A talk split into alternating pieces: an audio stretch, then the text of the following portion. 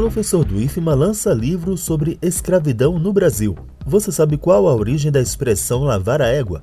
Eu sou Wesley Santos e já está no ar mais uma edição do Rádio Ciência. Pesquisa, produção científica e as discussões do ambiente acadêmico. Rádio Ciência. As notícias do universo científico. De segunda a sexta, às oito da manhã, com reapresentação às duas da tarde, na Universidade FM. Rádio Ciência. Professor do IFMA lança livro sobre escravidão no Brasil. Os detalhes com Esther Domingos.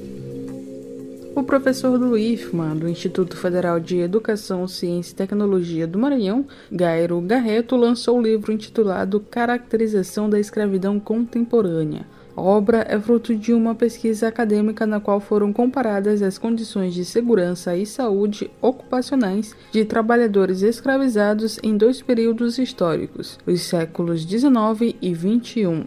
A escravidão contemporânea, internacionalmente caracterizada como grave forma de violação dos direitos humanos, continua a ser uma realidade em muitos países, entre eles o Brasil. Uma das grandes dificuldades para punir criminalmente os responsáveis é conseguir comprovar que aquele é um trabalho semelhante à escravidão de tempos anteriores.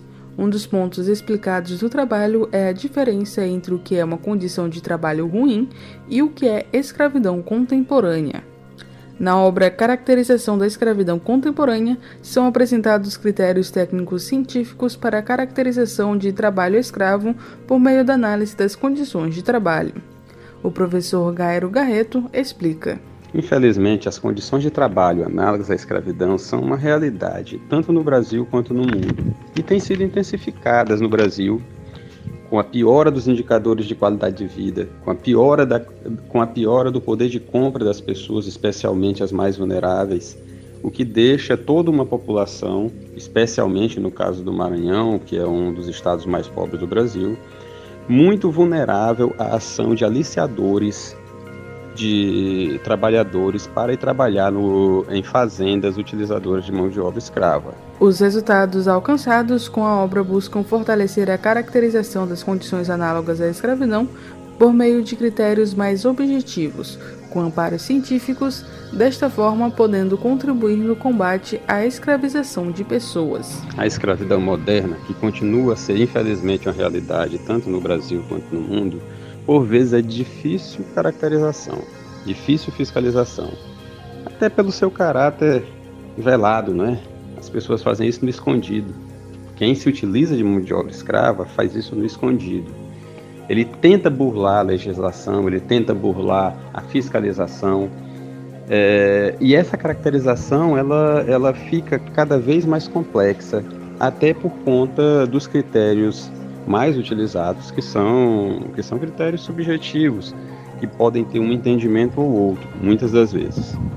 O que esse livro traz de novo, o livro Caracterização da Escravidão Contemporânea, é, é a utilização de critérios bastante objetivos, técnicos e objetivos, para essa classificação da escravidão moderna. Então, isso deve facilitar a ação tanto dos fiscalizadores quanto de quem vai fazer a denúncia criminal, que é o Ministério Público, quanto dos próprios juízes que vão julgar essas, esses casos. E também, claro, porque todo mundo tem o direito a se defender, é, claro, deve ajudar também quem for denunciado por utilização de mão de obra escrava. O livro Caracterização da Escravidão Contemporânea está disponível na livraria e espaço cultural AMEI no São Luís Shopping, da Universidade FM do Maranhão, em São Luís, com produção de Vivian Tavares, Esther Domingos. Tome ciência! E a expressão lavar a égua, você sabe qual a origem? Lavar a égua é o mesmo de se dar bem.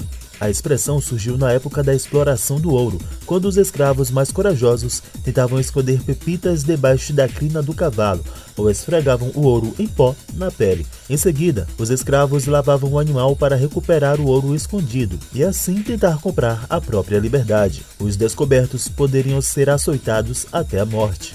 Você sabia? Tome ciência. Pesquisa, produção científica e as discussões do ambiente acadêmico. Rádio Ciência. As notícias do universo científico. De segunda a sexta, às oito da manhã, com reapresentação às duas da tarde. Na Universidade FM. Rádio Ciência.